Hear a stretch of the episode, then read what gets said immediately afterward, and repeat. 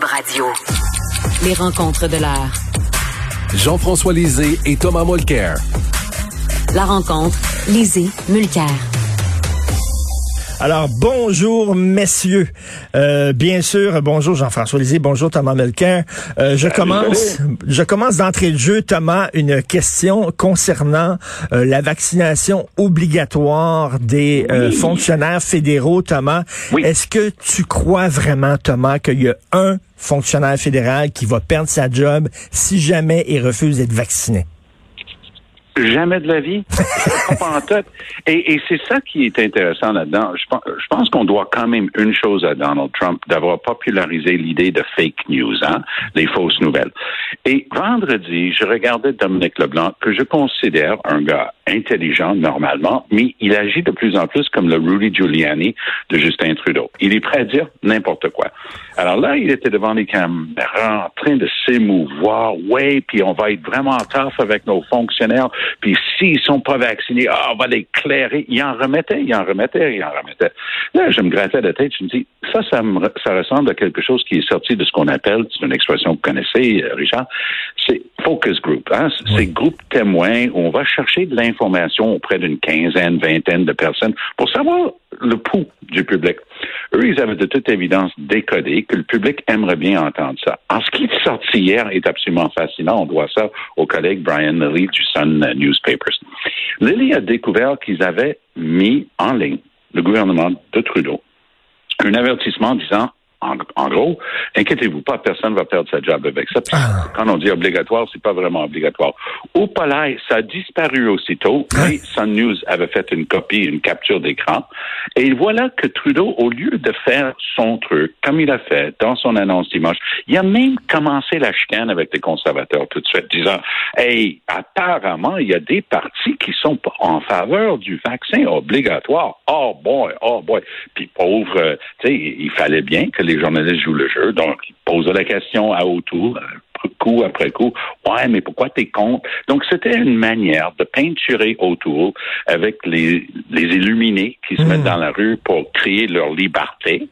Et c'était tout faux parce que la position de autour et de Trudeau était en tout point identique, mais à entendre Dominique Leblanc, ah, il venait de découvrir le poteau rose, exactement, euh, Richard, comme ils avaient fait avec Scheer, puis le dossier de l'avortement lors de la dernière campagne. Exactement, mais Jean-François, justement, c'était un piège à ours qui était mal fait et qu'on pouvait voir à 100 kilomètres, et pourtant, oups, et Renato est tombé dedans, il est pas très habile, Ben, il est tombé dedans, c'est-à-dire qu'il a dit quelle était sa position, mais exactement comme dit Tom, quand on lit même le communiqué annonçant le 13 août euh, la mesure de vaccination pour les employés fédéraux, c'est écrit, je cite, et dans le cas des quelques personnes qui ne peuvent pas être vaccinées, il y aura des mesures d'adaptation et des solutions de rechange comme les tests et le dépistage. Alors, c'est sûr que constitutionnellement, cette, la vaccination obligatoire n'est pas possible.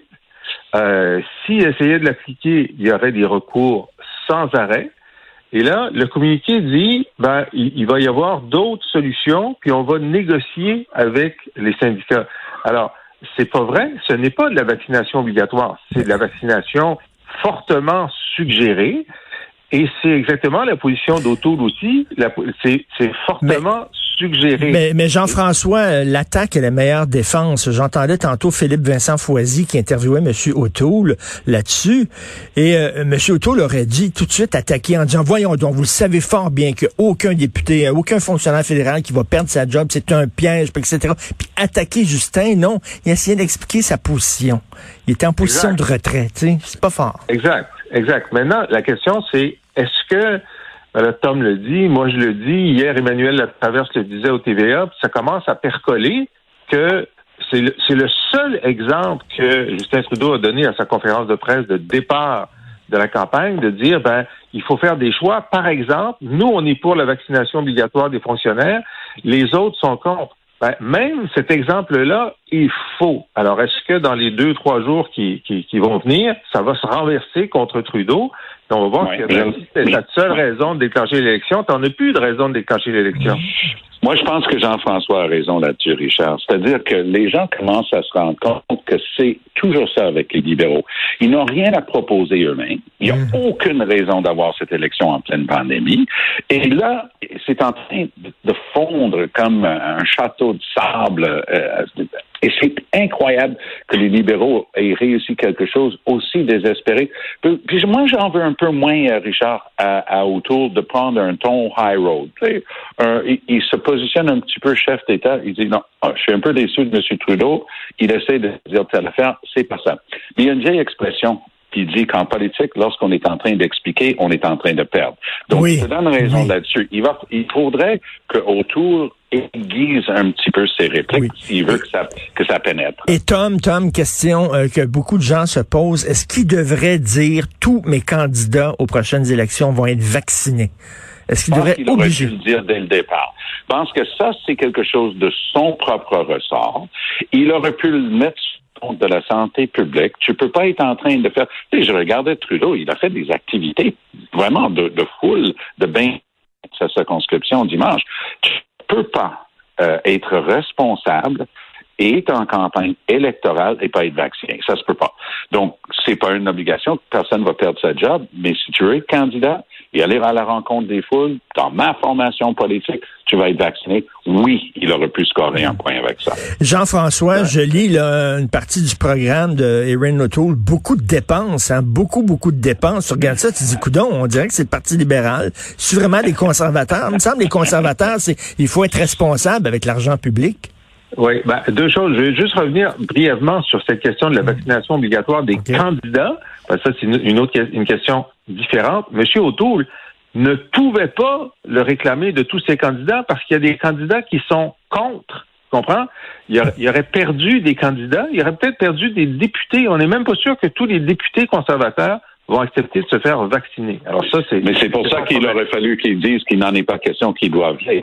Mais Jean-François a raison là-dessus, Richard. Il y, a, il y a des députés conservateurs qui ont dû cacher leur chapeau rouge MAGA, tu sais, Make America Great Again, Oui. euh, pas, pas pour la campagne. Mais c'est vrai qu'il y en a qui collent vraiment à cette idéologie d'extrême droite américaine.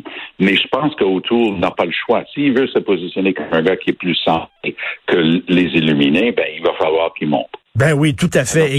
Et, concernant les dépenses, euh, Jean-François. Oui. Alors, moi, j'ai eu exactement la même réaction que toi. J'ai lu ça hier. Bon, j'ai trouvé que la couverture avec euh, Monsieur Muscle, euh, euh, c'est pas pire, c'est intéressant. C'est euh, puis c'était le jour du, du défilé de la fierté gay. En plus, il aurait pu y aller comme ça. Euh, mais euh, mais écoute.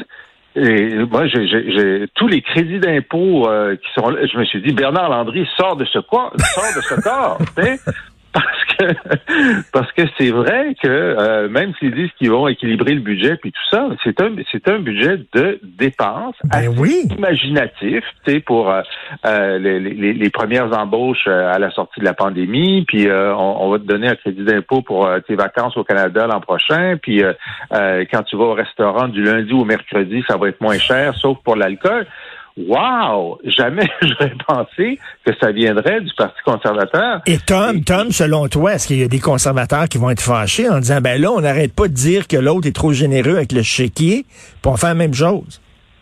Non, pas vraiment, parce qu'il a quand même des thèmes très conservateurs là-dedans, comme le fait, par exemple, de dire que c'est quand même, en fin de compte, un choix individuel d'être vacciné ou pas. On est quand même en démocratie. Mais l'autre bout qui est intéressant, parce que constitutionnellement, c'est vrai qu'il peut déchirer les ententes, mais politiquement, ça va avoir un prix, c'est qu'il promet de déchirer les ententes que Trudeau vient de faire avec différentes provinces. On peut penser notamment à Colombie-Britannique, Nouvelle-Écosse qui est en élection. Il dit qu'il va déchirer les ententes sur les garderies. Bon, très intéressant. Il dit qu'il va faire des crédits d'impôt, ce qui aide surtout les gens qui sont un peu plus riches d'habitude. Et là, il dit qu'il va toutes les déchirer. Mais le problème, c'est que Trudeau avait astucieusement promis des milliards de dollars au Québec parce que notre système de garderie est déjà monté, est déjà payé. Donc, transfert direct, pas de conditions. Tout un changement d'habitude pour le gouvernement libéral. Voilà que c'est certain, Richard, c'est absolument certain qu'Autour va être obligé de se raviser dans le cas de Québec. Il va dire non, non, le, le deal s'applique parce que c'est déjà là, puis on ne fera pas les crédits d'impôt au Québec. Mais dès qu'il dit ça, John Horgan, le premier ministre de Colombie-Britannique, va déchirer huit mm. chemises. Il va dire, excusez un deal spécial pour le Québec, alors que la Colombie-Britannique réclame, que c'est un gouvernement NPD qui a la même position que moi j'avais en 2015, on voulait étendre dans le reste du Canada le, modèle québécois. Alors, moi, je pense que Aaron O'Toole va avoir une leçon de politique réelle au cours des 72 mmh. prochaines heures dans le dossier des garderies. Et en terminant, Jean-François, est-ce que l'actualité internationale va s'inviter dans euh, la politique fédérale? C'est-à-dire, il y a beaucoup de gens qui reprochent à Justin Trudeau, c'est la première page de National Post de pas rapatrier euh, assez rapidement, entre autres les interprètes qui ont travaillé avec l'armée canadienne. Qu'est-ce que tu en penses? Ben, je pense que Trudeau va être dans la même situation que Biden et Macron et Boris Johnson et tous ceux qui, euh, qui, étaient impliqués militairement ou autrement et qui ont effectivement une dette morale envers les gens qui nous ont aidés et qui sont, en, sont menacés de mort. Maintenant, c'est pas la faute de Trudeau si les talibans ont pris Kaboul en sept jours. Tu sais, si on avait hmm. eu du temps, ça aurait été plus facile à organiser. Là, ça va être extrêmement difficile. Évidemment, c'est, c'est, à Trudeau qu'on va poser la question qu'est-ce que vous êtes en train de faire pour les faire sortir? Pourquoi ça fonctionne pas? Ben, il va dire ça fonctionne autant que pour les autres. Là. On n'est plus hmm. là. Où est-ce que, où est-ce que les, nos, interprètes vont aller frapper? Il n'y a plus d'ambassade canadienne. Je dis comment voulez-vous que j'aille les chercher? Mais il va être sur la défensive là-dessus et c'est, c'est une catastrophe. Mais je dirais aussi simplement que euh, pourquoi tout le monde a attendu le dernier jour pour se lancer à l'aéroport? Moi, je vous dis que si les talibans prennent Québec le lundi, puis Trois-Rivières le mardi, moi, je suis à Montréal, j'attends pas qu'ils arrivent. Mmh. Je pars tout de suite. Mmh. Alors, euh, voilà. Tout à fait. Tom, là-dessus? Moi, je pense que ça va coller à la peau de M. Trudeau, cette histoire-là, pour son inaction. Rappelez-vous ce jeune homme mort sur la plage des, des réfugiés syriens lors de la campagne électorale 2015. Ça a collé à la peau Stephen Harper, son inaction, son refus d'agir pour les réfugiés en sortant, qui sortaient de la Syrie. La même manière ici, M. Trudeau, comme dit si bien Jean-François, il avait du temps. Lorsqu'il avait le temps, il n'a pas agi. Écoute, ça, ne s'invente pas. Les fonctionnaires à Ottawa voulaient que les traducteurs et interprètes qui, nous, qui avaient aidé nos 40 000 euh, membres des forces armées qui ont, qui ont combattu en Afghanistan, ils voulaient qu'ils remplissent des formulaires et qu'ils les envoient pour pour analyse par courriel. Tu as un pays qui est en train de s'effondrer. Il n'y a plus d'infrastructures. Les gens sont en train de se cacher pour sauver leur vie. Puis les génies de la fonction publique à Ottawa ont inventé des formulaires à remplir. Ça, ça va coller à la peau parce que ça démontre de l'incurie, de l'incompétence crasse. Et là, le public va s'en souvenir. Tout à fait. Ben merci, euh, messieurs. Et je veux, je veux rappeler aux gens, là, si vous voulez écouter le balado très intéressant de Jean-François Lisée et lire euh, ses textes parce qu'il commente régulièrement l'actualité, allez sur la boîte à c'est bien ça ton adresse, Jean-François? La boîte La boîte bien sûr, et non pas .ca pour un souverainiste. Merci beaucoup. À demain. Salut. Salut. Bye. Salut.